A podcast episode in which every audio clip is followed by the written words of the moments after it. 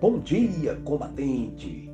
Ebenezer, o texto bíblico para nossa meditação do combate diário encontra-se na carta de Judas, capítulo 1, versículo 21, na Bíblia Nova Versão Transformadora, que diz: Mantenham-se firmes no amor de Deus.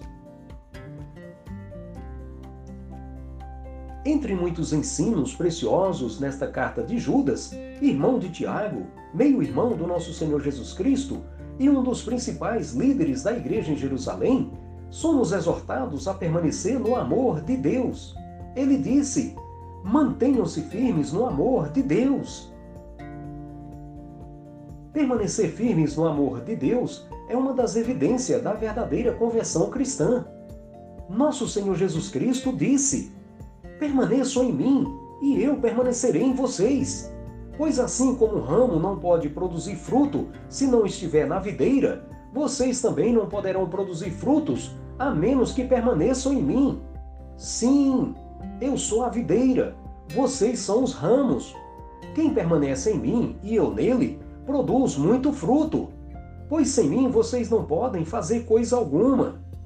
Quem não permanece em mim é jogado fora como um ramo imprestável, e seca. Esses ramos são ajuntados no monte para serem queimados. Mas se vocês permanecerem em mim e minhas palavras permanecerem em vocês, pedirão o que quiserem, e isso lhes será concedido. Quando vocês obedecem a meus mandamentos, permanecem no meu amor, assim como eu obedeço aos mandamentos de meu Pai e permaneço no amor dele. Alguém já disse que a fruta que amadurece no pé é sempre mais doce. A Bíblia diz que de tudo que se deve guardar, guarde o seu coração.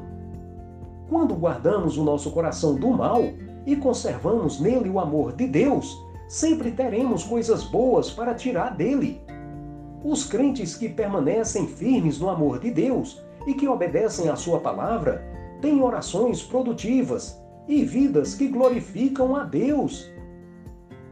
Em tempos escuros, tempos difíceis de tribulações, como estes que estamos passando, precisamos conservar ainda mais a luz do amor de Deus acesa em nossos corações.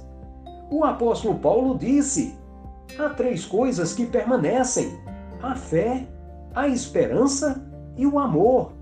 Porém, dessas três coisas, o amor é o maior.